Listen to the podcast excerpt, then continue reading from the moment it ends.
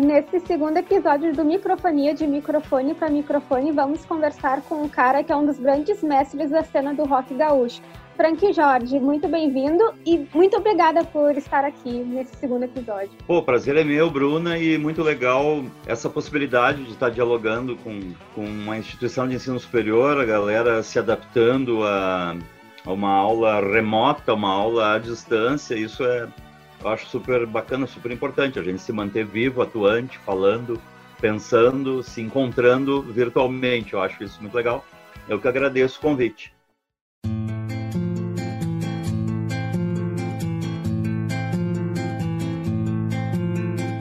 Galera, o Frank aqui já fez parte das bandas Os Cascaveletes, Graforreia de Estilarmônica, Frank e Plato, Empresa Pimenta e Cowboys Espirituais. Ele lançou cinco álbuns em sua carreira, é autor de quatro livros e hoje é professor do curso de produção fonográfica na Unicino.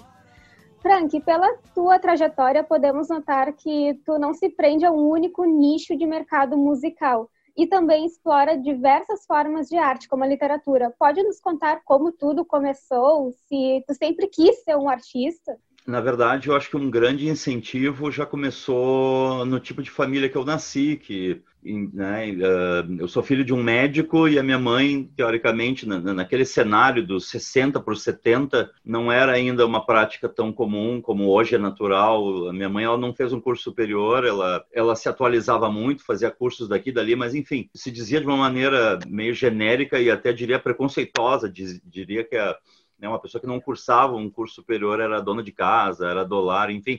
Mas minha mãe era uma pessoa muito interessada em literatura, cultura, de modo geral, fazia cursos estava sempre em busca de conhecimento. E o meu pai médico, o cara que veio de Uruguaiana, estudou em Porto Alegre. Então a casa que eu cheguei, bem dizer, ela já tinha isso, assim, muito interesse prezando por literatura, por música, por cinema, por, por cultura pop, mal ou bem, né? Por mais que o termo na época nem se falasse tanto, assim. Então eu, quando nasci, eu sou de meia-meia, ali na, entrada dos anos 70, quando eu já estava na meninice, assim, eu já estava curtindo a Tropicália, rock and roll, Beatles, Celicampelo, junto com tango, com Paixão Cortes, né? Eu sempre repito isso sem problema algum, porque é uma coisa que me impactou e segue me impactando até hoje, que é o quê, né? Que é essa esse olhar que os meus pais tinham e por tabela os meus dois irmãos e três irmãs, né? A gente era um bando de seis filhos em casa. Então, isso foi muito legal, assim, por isso o que não estabelecer muito, muito, muitas fronteiras, o que, que é bom, o que, que é ruim, né? O, a música erudita é boa demais, a popular ela é chumbrega. Não, isso em casa era consumido e a gente teve acesso. Eu, eu posso falar no singular aqui. Eu tive acesso desde pequeno a isso, assim, de né, uma fartura de referenciais culturais. Então, ao natural, né, eu, eu tive um super estímulo. E daí, lá pela adolescência, no final do que era o primeiro grau, né, o ensino fundamental, no final do primeiro grau do Instituto de Educação General Flores da Cunha, uh, já tinha alguns amigos também andando para lá e para cá no colégio com violão, Márcio Petraco, Tia Gomes. E daí eu também me interessei em fazer aula de violão. Daí a minha irmã tinha um amigo que era que era professor de violão. Daí esse cara começou a me dar aulas, né? Eu, na verdade, eu ia à casa dele, que era na frente ali da antiga cervejaria Brahma, na, na Cristóvão Colombo, que hoje é um shopping center, né? Então eu saía da aula, ia a pé ali, guri, andando em Porto Alegre de noite, sozinho, para ter aula de violão.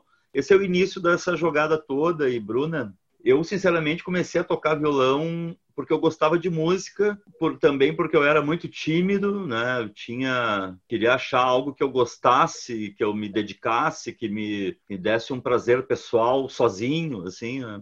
Outro estímulo de fora era o que vinha acontecendo na cena musical de Porto Alegre, do Brasil, do mundo, muita banda pop aparecendo, né? O punk, o pós-punk, o new wave veio foi demorando, mas veio a, veio a acontecer no Brasil, Carlos Eduardo Miranda aqui em Porto Alegre. Foi uma soma de várias coisas que, quando eu vi, estava montando as primeiras bandas com amigos, né? A gente muito guri, com 13, 14 anos. Por mais que eu tenha tido uma primeira banda com amigos ali, o Contrassenso, Prisão de Ventre, uma primeira banda profissional estreando no Bar Ocidente, com expectativa de público, alguma música tocando no rádio, na época o rádio era a mídia principal para disseminar conteúdo musical, foi o Cascaveletes, que foi em 1986. Eu tinha 19 para 20 anos de idade e tinha junto um amigo de infância, o Alexandre Baré, baterista, e o Ney Soria, que também estudava no IE, e o Flávio Basso, que se tornou depois Júpiter Maçã, que já faleceu. E isso foi um início, Bruna, de de uma trajetória mais profissional, assim, eu ainda estava, digamos, tateando no escuro, como diz o gaúcho, assim, mas estava sendo um aprendizado importante e muito rapidamente foi se tornar uma, né, uma, uma atividade regular, né? No mesmo ano que eu estava iniciando nos Cascaveletes, eu tinha entrado onde? Onde? Onde? Na Letras da PUC, aí onde... E isso foi bem importante para mim também. Eu, era meio... parecia algo algo meio alheio à atividade musical de um roqueiro, fazer faculdade. E é isso, assim, a origem mais ou menos é essa, assim, até eu, eu levei um tempo a perceber isso, assim, essa que essa questão da vocação artística ela também está muito ligada a uma questão de convicção pessoal e de tu ter esse olhar para quanto é um trabalho como qualquer outro, é um trabalho que precisa ser encarado de modo profissional.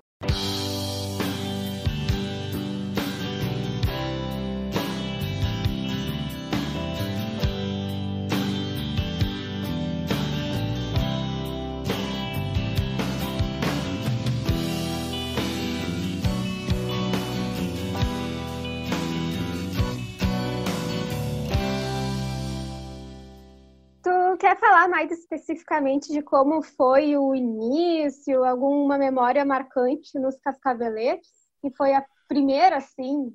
É, no Cascaveletes foi muito curioso que, como eu te disse, o, teoricamente o Ney e o Flávio, que tinham participado do TNT e gravado um disco, uma coletânea, por grande gravadora no Brasil, tinha ainda a gravadora RCA, foi a mesma gravadora que comprou o Elvis da Sun Records lá em 1955, 6. Então a gravadora RCA lançou a coletânea chamada Rock Grande do Sul em 85. Era TNT, The Fala, Replicantes, Engenheiros do Havaí, Garotos da Rua, cinco bandas. E daí o TNT lançou esse disco e eles já, o Ney e o Flávio faziam parte dessa banda e eles tiveram uma super experiência, tocaram Rio, São Paulo, andaram para lá e para cá.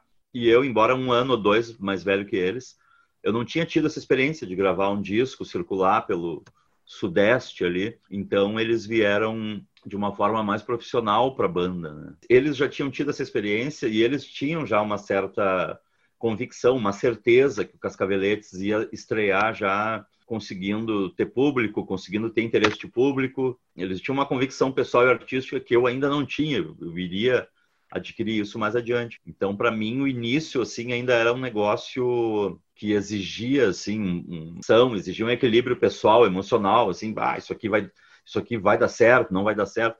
E depois as coisas foram fluindo, foi foi sendo natural atuar numa banda, ter uma frequência de, de shows. O que me marcou assim do início dos Cascaveletes é isso, assim, né? Até independentemente ter um bom senso não contar as histórias mais escatológicas e ordinárias, assim, né?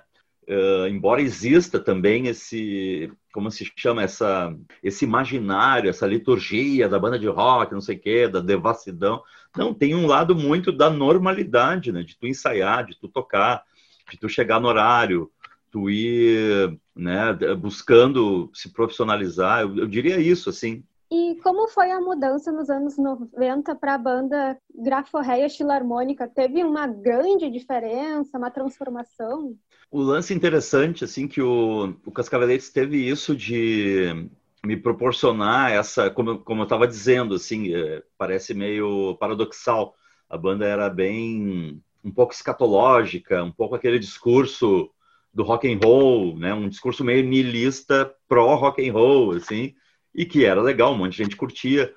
Um pouco disso tinha a ver com a abertura democrática, a banda em si não era lá muito engajada em política, política partidária, mas eu tinha lá o meu tutano sobre o momento histórico que a gente estava vivendo, que possibilitava tu ter voz ativa, dizer tuas coisas, sejam elas por, por liberdade, por direitos pessoais, civis, ou tu dizer né, o que tu bem entender, porque o, país está passando por uma redemocratização. Né? O que aconteceu é que eu tive um certo esgotamento de, de, tocar nessa banda com essas pessoas. E isso durou três anos. E a Graforreia, os outros integrantes, amigos também de infância, o Marcelo Birca, Alexandre Birca, o Carlo Pianta, eles tinham, comungavam mais comigo sobre um monte de outros aspectos da, dos referenciais culturais mais abertos, né? Música erudita, música brega, música rock progressivo, uh, escalas dissonantes. E os Cascaveletes, em alguma medida, embora excelente banda, bons músicos, ok, mas eles eram mais exclusivistas em relação ao seu jeito de fazer música.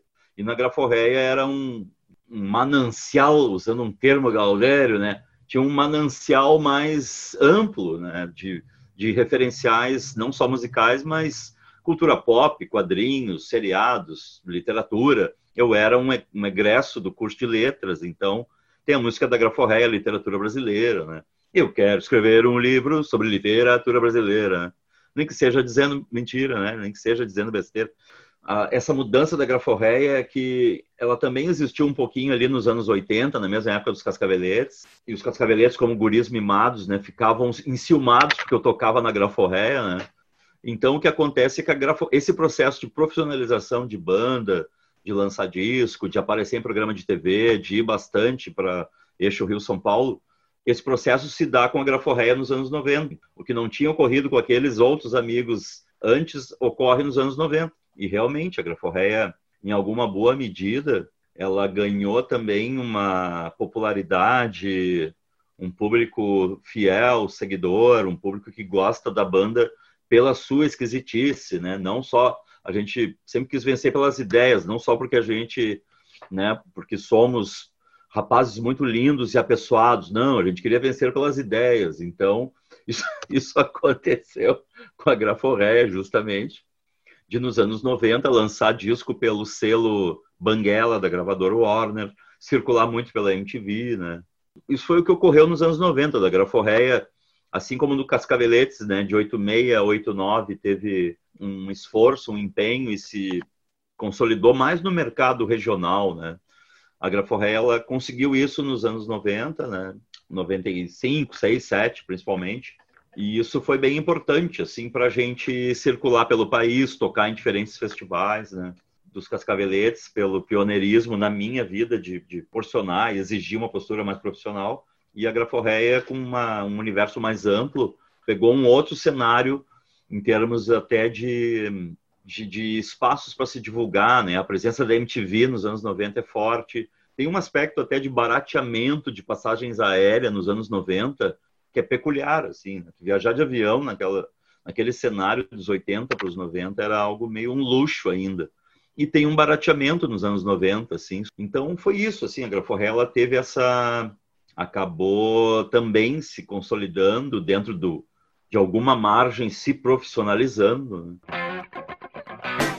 E de todas as bandas que tu fez parte, tu pode dizer se tem alguma favorita entre elas? Ah, essa pergunta é, é que elas, cum... elas cumpriram e cumprem, né? Um... De alguma forma a Graforrella existe ainda mesmo que a gente não antes mesmo da pandemia, a gente não vinha fazendo tantos shows ou uma regularidade de ensaios, criação, gravação.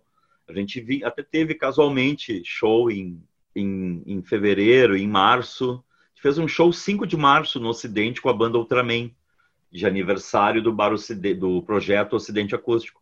Foi bem às vésperas do, do isolamento social. Né? Cada banda cumpriu um papel muito importante. O Cascaveletes, a Graforreia, Frank Plato, Empresa Pimenta, tem muitos fãs. É uma banda de culto, assim como a gente diz, uma cult band, né? Não lançou um disco oficial, lançou umas duas, três fitas cassete ainda, creia. E tem um disco pronto a ser lançado, a ser cadastrado digitalmente, né? Frank Plato e Empresa Pimenta, que é com o Plato de Vorak, o Regis San e o Gessner, que também toca na Maria do Relento. Cascaveletes, Graforreia, Frank Plato, Black Master, Perla Chese, e o tal do Frank Solo. Os cinco discos que tu falou são só com o Frank Solo, né? Somando quase todas as bandas ali, eu tenho uns 12 discos, na verdade. Parece que a Graforré é mais a banda mais do coração, assim, o cara as pessoas assim, podem enxergar o Frank mais pleno ali como músico, baixista, compositor na Graforré.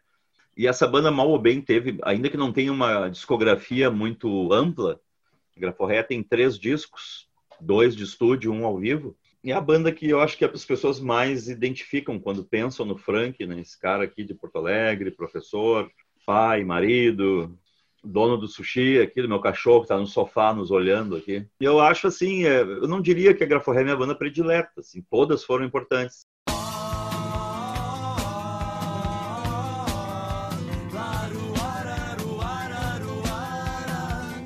Pessoal, uh, além da música, o Frank tem formação em letras na PUC e ele já apresentou o Sarau Elétrico, que existe desde 1999. Já foi incorporado também no calendário cultural de Porto Alegre como um evento literário que acontece toda terça-noite no Bar Ocidente.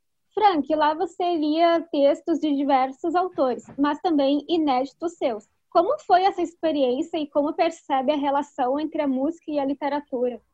Essa questão de eu atuar nas bandas sempre fez com que eu fosse criando uma, um nível de relação com os comunicadores, né? seja o pessoal, o jornalista, né, dos jornais do, do, Correio, da Zero Hora, uma boa relação com os radialistas, seja lá qual rádio for, repórteres de TV. Eu sempre fui criando muito bem essa interface com os comunicadores, com as pessoas que trabalham na área da comunicação os comunicadores têm um papel importantíssimo para a sociedade, né? De, de, divulgar com isenção o que está acontecendo, né?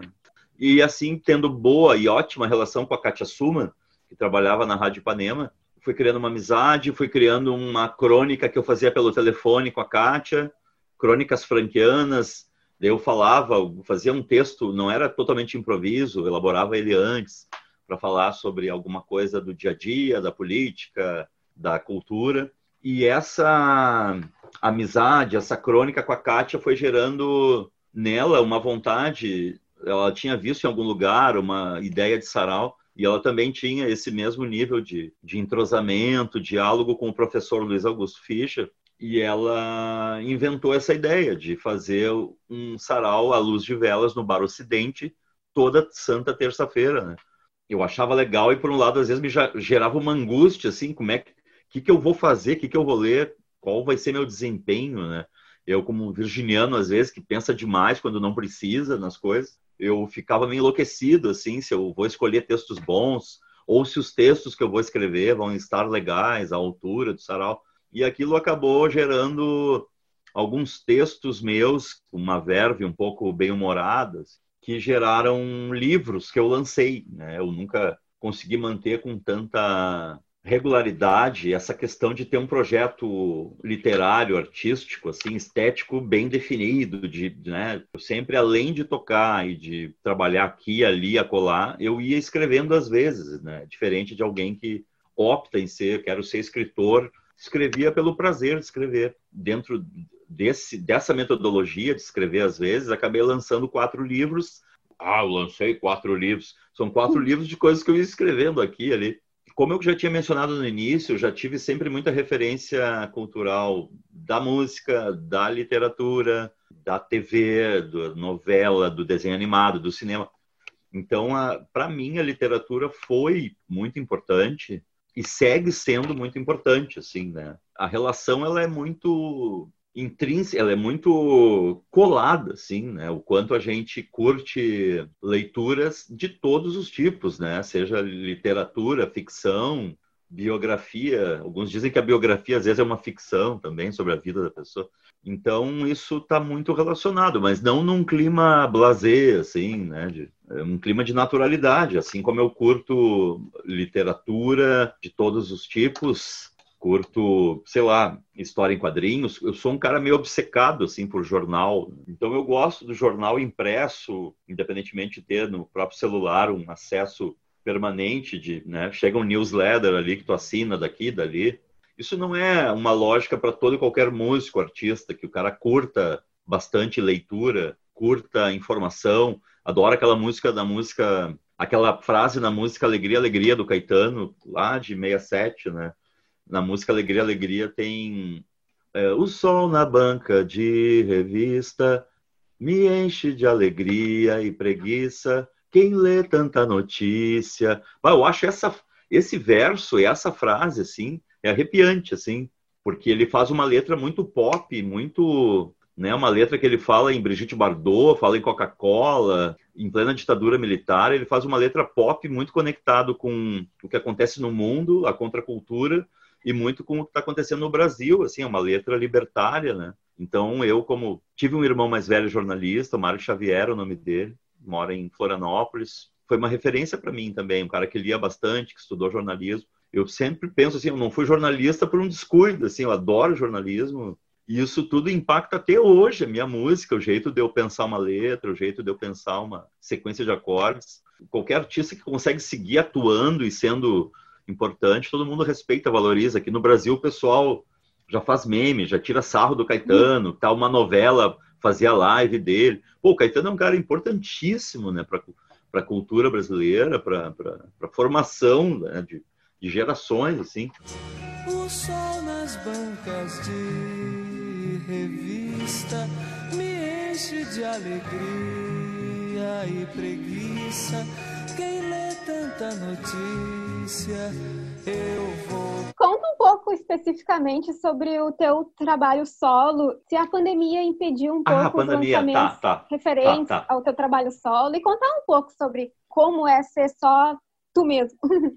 independentemente de eu tocar nas bandas, eu sempre fui compondo alguns materiais, as minhas músicas, que era uma mistura, às vezes, de coisas do rock inglês do final dos anos 70. Eu gosto muito do final dos anos 70, início dos 80. O The Jam, o Elvis Costello, que são ingleses, né? Dos Estados Unidos eu gosto do Blonde, do Ramones, Talking Heads. Essas bandas dessa virada aí, né? Da segunda metade dos 70 para os 80, eu tenho muita influência, às vezes, por mais que pareça que eu seja um cara muito com a cabeça dos anos 60 e tenho uma influência grande também. Esse tipo de música que tinha bastante influência disso, às vezes eu compunha e ela não se encaixava num repertório, seja dos Cascaveletes, seja da Graforreia, né? Eu comecei a compor um material e justamente está fazendo 20 anos desse projeto chamado Frank Jorge Solo, digamos assim. Eu comecei a gravar com mais regularidade, um volume maior de músicas, e um grande amigo que era baterista na banda Black Master, onde eu tocava também, uma banda de cover, que é o Yuri Freiberger. Depois ele tocou na banda Tom Block, produziu um monte de discos aí pelo país. Esse cara, que era um amigo baterista, ele não era ainda um produtor musical, mas daí, vendo que eu estava fazendo essas gravações num estúdio de um amigo, a gente acabou se dando conta disso, assim, que seria legal ele me ajudar na produção do disco eu acabei iniciando por isso também, porque teve uma pessoa que me ajudou, que me incentivou, e foi um, um start daí mais convicto, em meio ao que é tu manter uma banda e manter uma regularidade de fluxo de trabalho barra fluxo de trabalho grana, né? Às vezes tu tem toda uma ideia, uma convicção e a maneira como tu estrutura isso em termos de viabilidade econômica, né? Eu vejo assim foi uma decisão importante. Eu não deixei de tocar em outras bandas nesse meio tempo, mas foi sempre um lugar, Bruno, assim de um lugar da minha liberdade, o Frank Jorge solo, um lugar onde eu posso gravar do jeito que eu quiser, de acordo com as influências que eu estou tendo. Eu tenho uma liberdade maior de pensar as músicas, o jeito que eu quero gravar, com quem eu quero gravar, onde vou gravar mesmo como eu estava falando, aos trancos e barrancos no nosso país, assim, para eu tenho bastante orgulho do, do, Frank Solo por ter já lançado cinco discos, cinco álbuns de estúdio, todos nas plataformas digitais. Chegando a pandemia, então, né, o que que ocorre, né? Eu, eu estou professor e coordenador de curso na instituição de ensino superior Unicinos há 13 anos. E isso demanda muito tempo, muita organização. Então, a pandemia, ela, por mais que ela mexe com a gente no sentido de, de observar a gravidade disso no mundo, e daí vai lá, esse presidente faz isso, faz aquilo. Não quero nem carregar as tintas aqui sobre isso, mas então o meu processo, acho que para me manter produtivo e atuante, foi esse, né? Eu tentar administrar bem aulas e eu consegui estabelecer um ritmo, uma dinâmica bem intensa comigo eu comigo mesmo, como eu falei, em casa. Então eu já tinha marcado uma, duas lives por fazer, ou uma por fazer por vídeo, mas nesse meio tempo o, o, o Sandler, o Edu, o Eduardo, que eu gosto muito, é um cara que já vem trabalhando bastante, ele me chamou para fazer uma e foi a primeira.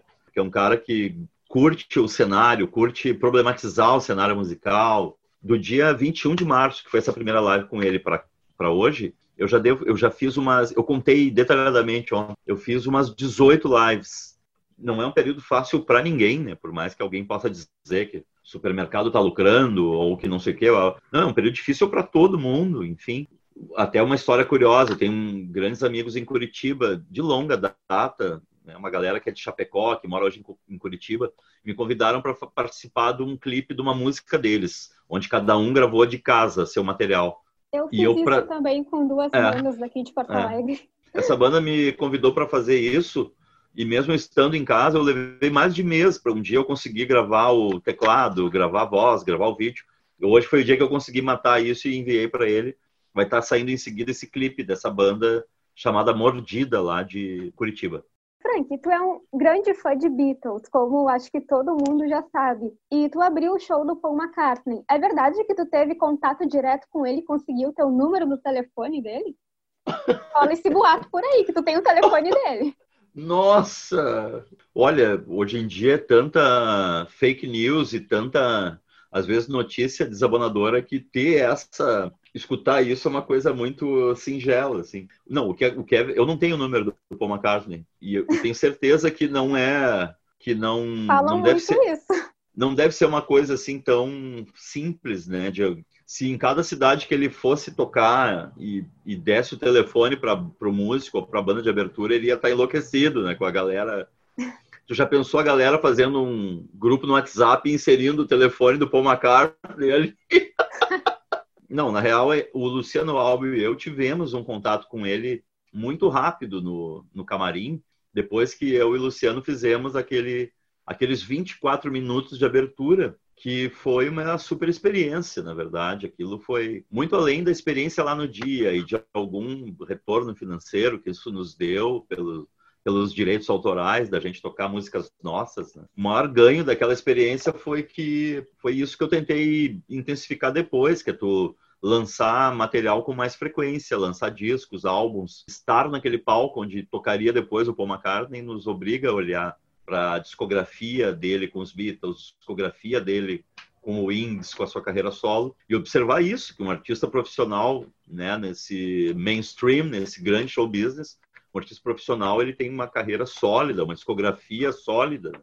E isso que me impactou, como no Brasil as bandas de rock ou de pop têm discografias menores, assim, tem, exceto acho que Mutantes e Rita Lee, né, que são que tem uma discografia, Mutantes tem uma discografia por tempo que eles existiram como banda, uma discografia genial.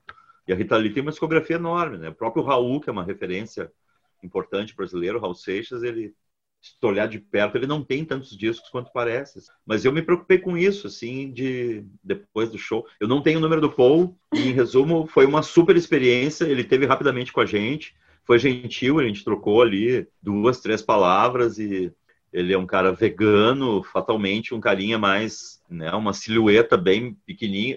A coisa que mais me ocorreu ali é que eu fiquei preocupado, eu que sou meio grande, meio para não dizer gordo, né? Eu fiquei, ah, se eu tropeçar aqui cair em cima do Paul, eu vou quebrar a perna dele, ou algo. Eu pensei esse tipo de coisa.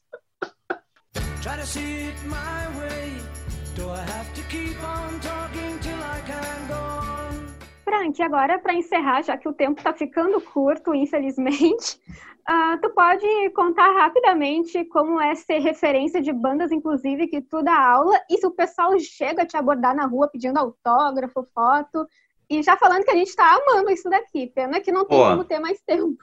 Por mais que eu seja um guri urbano, nascido em Porto Alegre, bairro Bonfim, filho de médico e da dona, filho do Dr. Mário e da dona Marlene, eu sempre fui um cara muito primeiramente um cara tímido demais e depois fui adquirindo um jeito meio galponeiro, mesmo sendo um cara urbano, e um jeito meio gaudério, meio despojado, mesmo sendo urbano. E eu diria assim que eu, eu sou muito meio que anti-glamour dessa coisa, do artista que fez isso, que fez aquilo. Eu sou um cara muito do bairro, de trabalhar como qualquer outra pessoa, não, de dentro do possível, eu, eu me viabilizado, eu ser, acessi né, eu ser acessível para as pessoas e não glamorizar tanto a minha carreira, a minha trajetória, né? Porque eu acho até que e espero, né, fazer muita coisa ainda, lançar outros discos. Hoje em dia não é muito comum essa coisa do autógrafo, mas já foi, né? Mas ainda hoje existe muito pelas redes sociais de alguém que fica muito contente, daqui a pouco tu adicionou uma pessoa no, numa rede social, ela fica super feliz porque eu te ouvi na minha adolescência, ou gostam do teu posicionamento sobre isso, sobre aquilo nas redes sociais, e eu deixo claro meu meu jeito, a minha meu pensamento sobre né, a vida em sociedade, o que eu gosto, o que eu não gosto, enfim. Tem um pouco desse anti-glamour também, assim, porque eu acho que fica uma coisa muito egocêntrica, assim, né? Tu ficar se lambuzando com elogios ou com... Eu acho que ficou claro, assim, que eu... é legal, é, é... parece que o artista depende um pouco disso de ser aplaudido, de ser aprovado, como professor na Unicinos, quando uma coisa ou outra dá né? Quando às vezes tu tem que resolver um, uma situação diferente, então acho que a gente vive disso, assim, de ter que se superar, de ter que crescer pessoalmente, emocionalmente, e é isso aí, assim. Mas é por aí. Eu gostei bastante também da, da de ser convidado, terem me escolhido. Muito e... obrigada, Frank. Oh, Infelizmente muito... o tempo é curto. Tá. Eu queria que é, fosse não, mais, foi muito né? legal. Mas... Não, não foi muito legal. Foi muito legal. Muito obrigado. Gostei bastante. Agradeço. Tá. Valeu. A gente amou.